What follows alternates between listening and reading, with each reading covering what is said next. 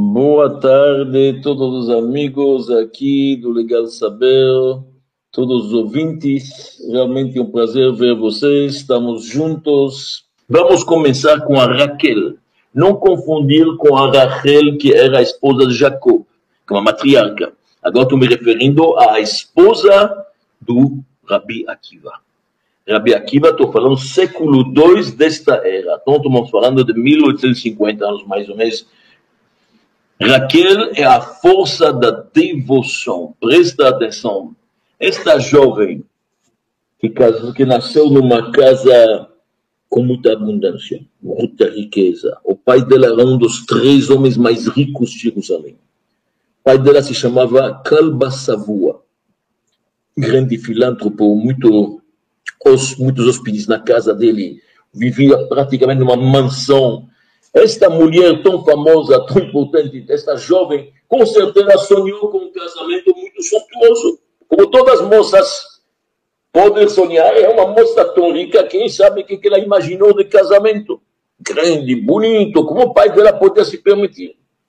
Até que ela conheceu um pastor. Este pastor se chamava Akiva Ben Yosef. Um pastor apesar, aparentemente muito simples, muito simples, é um simplório. Mas ela, a Raquel, deve ser que ela tinha dom de entender e de perceber no semblante, olhando nos rostos de Akiva, ela viu este homem é sábio, ela viu este homem tem entendimento. Então ela disse para Akiva: se você vai estudar Torá, eu caso com você. Gostou dele. Ela incentivou este homem que era um ignorante, um ignoramos em latim. Não sabia nem as letras hebraicas, era um pastor e estava com 40 anos de idade praticamente. Ela gostou dele. Agora imagina o pai, Calma Savoa, um dos homens mais ricos do reinado de, de Israel, e ele, na verdade, ouviu que a esposa dele gostou e quer casar com um simples pastor. Pode imaginar uma coisa desse? Ele não gostou. Ele se opôs, a família se opôs, mas ela estava convicta, ela entendeu que aqui vai ter um potencial grande e ela não abdicou, a tal ponto que o pai cortou as despesas, cortou a ajuda, cortou a mesada, até o dia que o pai deserdeu ela totalmente. E apesar de tudo isso, expulsa da casa do pai, ela casa com Akiva Ben Yosef. Eles vivem uma vida em extrema pobreza. Ela vive dormindo na palha com ele em algum estábulo no começo. Viveram em pobreza forte, mas ele está estudando. Ele começou a estudar, prometeu para sua esposa que ele vai usar seu potencial. No começo ele estuda na mesma classe que seu filho até. Você pode imaginar a vergonha. E foi se subindo, se elevando, ele realmente subiu cada vez mais e ela não se arrependeu.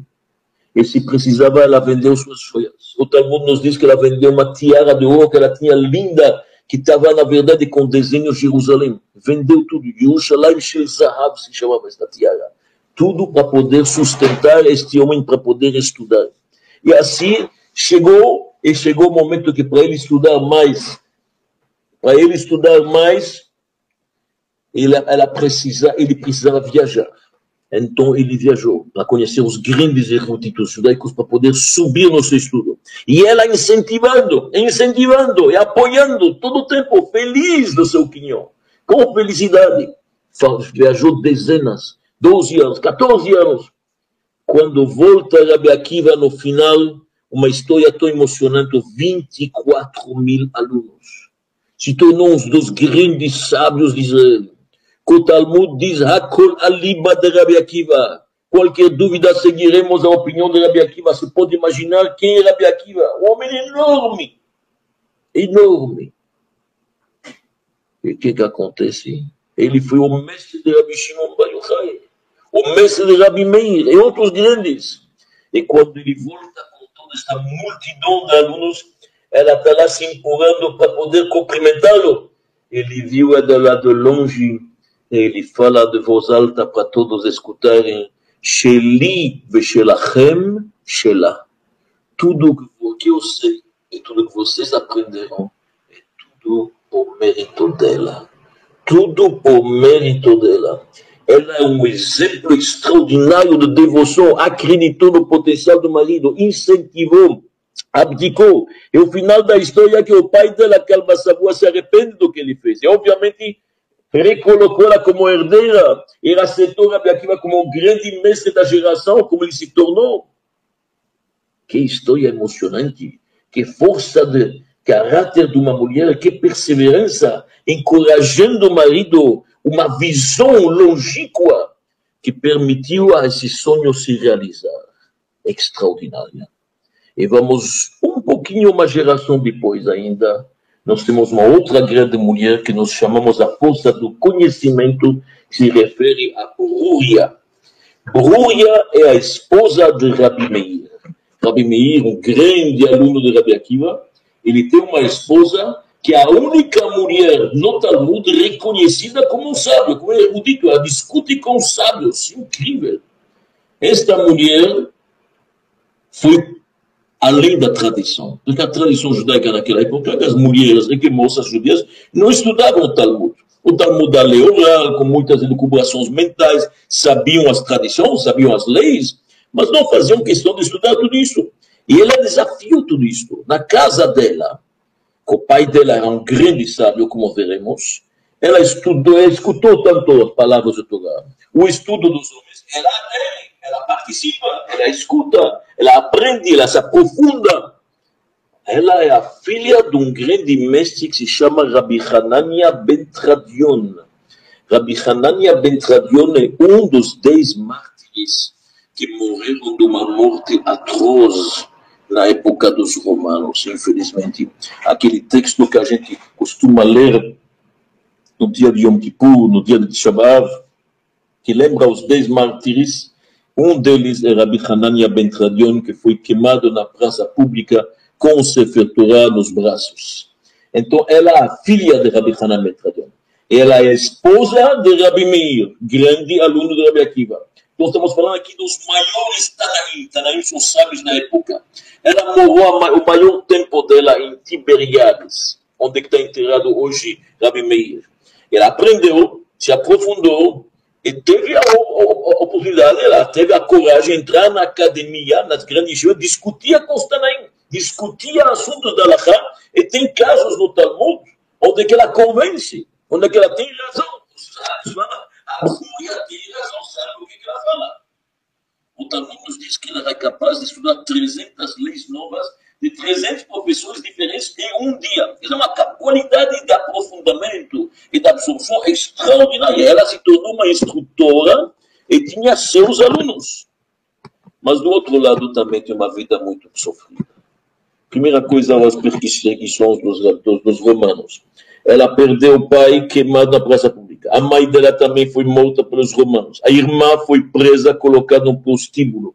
Graças a Deus, o marido dela, Rabi Meir, conseguiu resgatá-la. O irmão dela foi assassinado por uma gangue. Toda uma história. Então, é uma época muito difícil. Brúria passou por momentos muito difíceis da vida, muita amargura. Mas isso não abalou em nada o conhecimento, o amor pela Torá e pelo ensino que ela teve esquece que ela está vivendo numa época que os judeus sofrem muitos romanos. A época que teve a revolta de Bar Kokhba, que infelizmente não deu sorte no final, era o imperador Adriano. Muitos judeus foram sacrificados, foram mortos, foram assassinados, foram, foram massacrados. Jerusalém se tornou uma cidade pagã, nenhum judeu podia entrar lá, mas ela, forte brilhante, maravilhosa, ensinando a Torá com respeito de todos. E existe aquela história famosa de Brúria. Ela com Rabi Meir tinham dois filhos gêmeos jovens. E um belo dia no Shabat, quando o marido estava ainda na sinagoga, ou na casa de estudo, ela vai no quarto e ela percebe, Deus nos livre, os dois filhos faleceram. Uma tragédia ela teve que conter suas lágrimas, não foi fácil no Shabat, e ela cobre os dois moços. O marido chega em casa, ela não conta.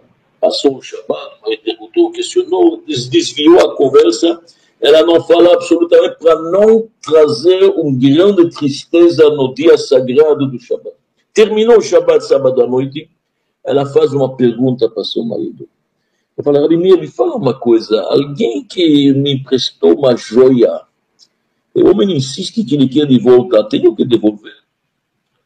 Quem te emprestou algo, obviamente tem que devolver. Qual é a pergunta? Então ela leva Rabi Meir para o quarto, e mostra a cena triste dos dois meninos. A mulher caiu em pranto, vocês podem imaginar, não aguentou, mas ela consolou. Ela conseguiu consolá-lo. Usou o versículo do Jó, Hashem Natan Vashem Lakar, Deus dá e Deus retira, e realmente acalmou ele, ela conseguiu consolar o marido.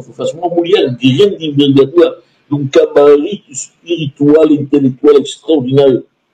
O Talmud nos conta que na vizinhança de Rabi havia havia uma turma de, de, pecadores, de ladrões, pessoas que eram muito ruins.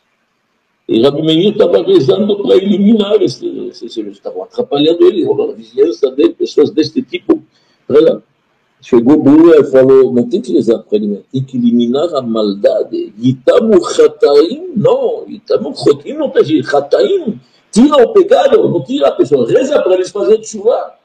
Ora para Deus, para ele se comportar bem. Ela tinha uma sabedoria extraordinária. Sabia interpretar a Torá. E principalmente, vamos dizer, que ela teve a coragem de expressar isso. Então, ela é a força do conhecimento. Nós temos a Bruria. Então, nós vimos duas figuras da época do Talmud. Bruria, esposa de Rabi Meir, e Raquel, a esposa de Rabi Akiva. Passamos agora para um período bem mais tarde, estamos no século XVI, XVII, houve a Inquisição na Espanha, no Portugal, a expulsão dos judeus, os judeus tiveram que entrar na clandestinidade, o que, que se chama os novos cristãos. De um lado são batizados, frequentam a igreja no domingo, vão na missa, mas nós sabemos que eles mantêm seu judaísmo na clandestinidade. Por isso são chamados os cripto-judeus. Sofre muito no momento que isto é descoberto, que alguém já é cristão oficialmente e ainda mantém algum costume judaico ou judaizante, se a Inquisição, o tribunal oficial da Inquisição pega isto, ele vai ser torturado e muitas chances que vai ser queimado, e não só queimado morto, muitas vezes queimado vivo. Isso acontecia muito. Naquela época, nós temos uma mulher extraordinária, cujo nome dela é Gracia Mendes. O sobrenome judaico dela, que ela adotou depois, de novo, é Nassi. Gracia Nassi. Mas não é muito conhecida na história como Gracia Mendes, e nós chamamos ela a força da identidade. Presta atenção, conseguiu com sua família sair do Portugal. Este Portugal, com os judeus e a família dela, ajudaram tanto a construir. Havia judeu na Península Ibérica 1500 anos, desde o começo da Era Comum, e agora estavam queimando os judeus em altos da fé, da praça pública, e todo mundo assistindo. Então ela conseguiu, com sua filha e com sua irmã, sair desta terra após que o marido dela, Diego, faleceu lá, infelizmente. Esta mulher abandona sua terra mas para salvar seu povo. Muita gente saiu de lá. Houve judeus que escaparam da Espanha, do Portugal, da Inquisição. Mas se salvaram, foram para Amsterdã, para Hamburgo, foram para, na verdade, Rouen, ou foram para a Turquia, e graças a Deus mantiveram uma vida judaica e esqueceram. Ela nunca esqueceu do que, que aconteceu lá. Nunca esqueceu dos seus irmãos que estão ainda batalhando para manter sua identidade na, no Portugal, principalmente. Então ela leva a sua família e ela procura um porto seguro. Primeiro foi para Antuérpia, depois foi para Veneza. Como era uma família muito rica, eles tinham construído um império de negócios, de bens, de negócios grandes, financeiros, com muitas mercadorias, eles faziam muito trading, muito no comércio, na verdade, mercadores. Então ela tinha muito poder. E onde que ela chega, ela ainda se comporta como cripto-judeus, novo cristãos. Oficialmente cristãos, mas por dentro escondidos judeus. Ainda não revelou sua identidade, está com medo. Ainda a Inquisição tem muitas unhas na Europa Central, principalmente. Então, onde que ela chega, apesar de saber do seu passado judaico, porque ela é uma cristã nova, todo mundo sabe que são cristãos novos, muita gente se oferece para casar com a filha dela. E ela tem poder, e ela tem, os pessoal quer, e ela recusa, recusa um, recusa o príncipe deste, o príncipe do filho do rei aqui, ela recusa tudo isso, ela mantém suas tradições, ela é judia, tem uma fé, observa o judaísmo na clandestinidade, mas é ela que administra os bens da família, e não são poucos, e não são poucos. Já que ela observa o mitzvot, ela está procurando um lugar mais seguro. E na Etiópia tinha ainda as unhas em São Antônio e Veneza também. Finalmente, graças a Deus, ela vai poder viajar e ir até a Turquia. O sultão Suleiman o Magnífico era inteligente e ele entendeu que se ele acolhe os judeus que são expulsos da Península Ibérica, ele vai ser muito melhor. São gente que entende negócios, entende, são mercadores. Então vai ser muito bom. Ele chama ela. E ela sai de Veneza com sua família, com seu sequito. São mulheres que têm muitos, muitos servantes, etc. E tudo isso ela vai usar todo o poder que ela tem para salvar seus irmãos. Durante todos os anos que ela está em liberdade, desde que ela saiu do Portugal, nunca esqueceu. Todos os navios de mercadoria que ela fazia negócio com Portugal saem e voltam do Portugal com cheio de cristãos novos escondidos. Ela contrabandeia essas pessoas para sair destas terras nefastas naquela época. Então ela está, na verdade, fazendo um trabalho grande, arriscando todo o seu império, todo o seu império de negócios para salvar literalmente e fisicamente seus irmãos. Retira de lá muitas centenas através dos seus negócios. Finalmente, ela chega em Constantinopla, que é a Istambul de hoje. Muito bem recebida, com uma lei que ela pode ficar com suas roupas, não tem que se vestir como os muçulmanos. Ela recebe um palácio lá, grandes negócios, e lá ela adere oficialmente e volta a religião de seus ancestrais. Não é mais Gracia Mendes, é Gracia Nassi, com a verdade Finalmente chega o sobrinho dela também, consegue sair de lá. Yosef Nassi vai se chamar Dom Yosef Nassi, ele recebe um ministério, ele recebe, na verdade, o príncipe da, da ilha de Nexus e assim diante. E lá ela começa a se dedicar toda a sua fortuna para ser uma grande filântropa judaica. E ela vai construir sinagogas, apoiar yeshivot, editar e publicar livros judaicos que faltava tanto uma gráfica, tudo isso o nome dela, ela é chamada em Istambul, em Constantinopla, o nome dela Hagveret, a senhora. A senhora. Pode ver, tem muitos livros antigos, muitas placas em sinagogas, até hoje em Esmirna, a sinagoga da senhora. Quem é a senhora? Dona Gracia Mendes Nassi. Ela que, na verdade, negocia para reconstruir a cidade de Tiberiades ela vai construir as muralhas, reconstruir as cidades, trazer negócios para lá, estabelecer um contingente de judeus que vão começar a morar e reconstruir Tiberiades. Tudo isto ela com seu sobrinho Tony Yosef Nassim. Então, realmente, aqui nós temos um exemplo de uma mulher com o poder e o prestígio e a riqueza não enfraqueceram sua identidade, de nenhum jeito, manteve sua identidade muito, muito forte, a tal ponto de se preocupar pelos seus irmãos.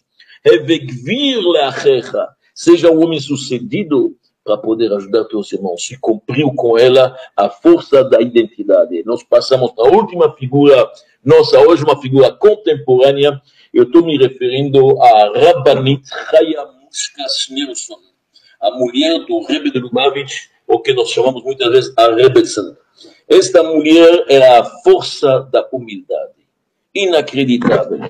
Ela viveu numa época tsarista, nasceu no começo, na verdade, do século passado, século XX, 1900 e pouco.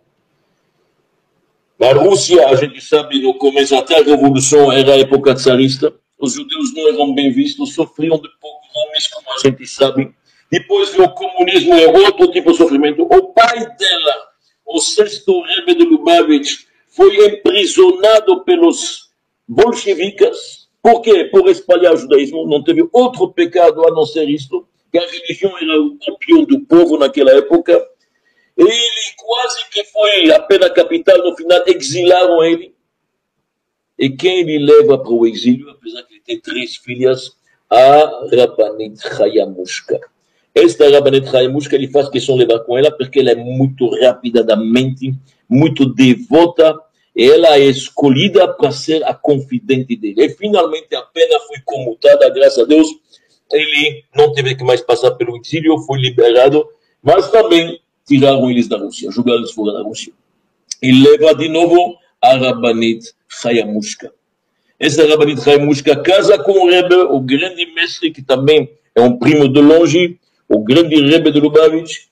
Tiveram que passar pelas unhas dos nazistas. Primeiro estudam, na verdade, Berlim, tem que fugir de Berlim 33, 1933, quando chega Hitler ao, ao poder.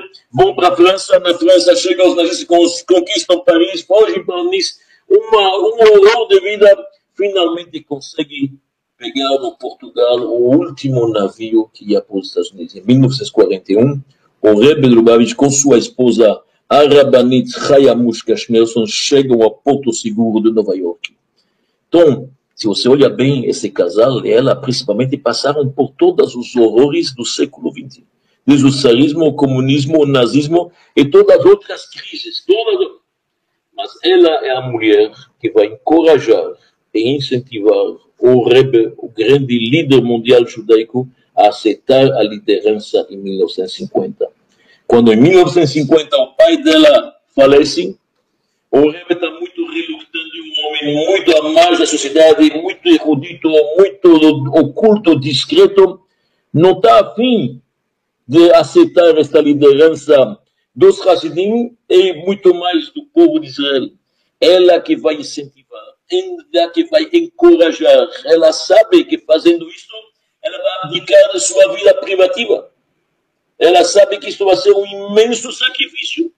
Porque ser um rebe racídico, e ainda mais um rebe da, da família do Babi Nelson, que atende a toda uma população em nome da humanidade, significa praticamente abdicar seu marido. E ela aceita isso, ela faz isso pelo bem, pelo amor povo. É um autossacrifício enorme.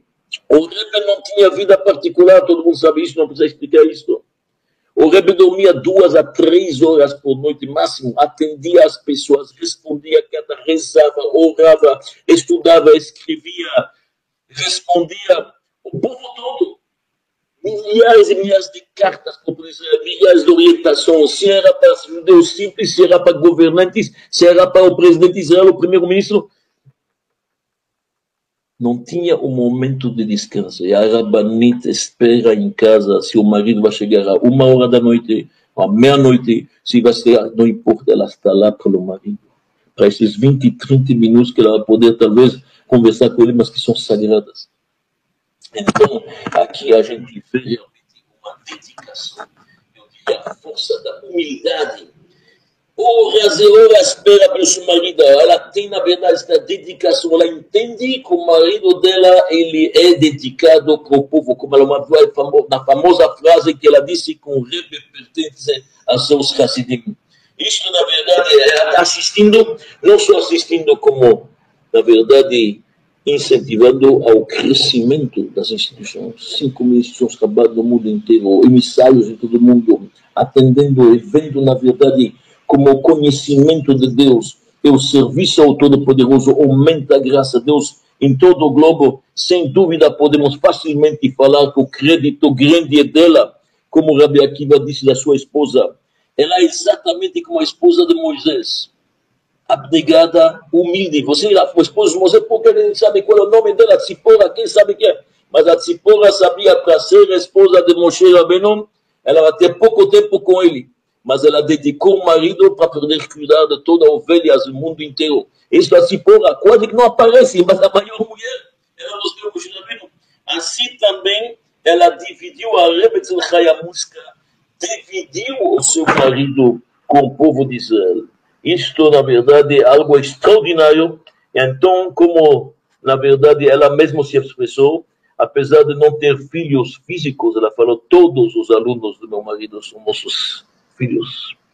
E como disse, na verdade, um grande mestre também, apesar que o Rebbe de Lubavitch não tinha filhos físicos, mas deixou muitos órfãos. Esta é a grande Rabbanit, a Rebbetzin Chayamushka, a força da humildade. Muito obrigado para todos e uma boa tarde, uma boa noite.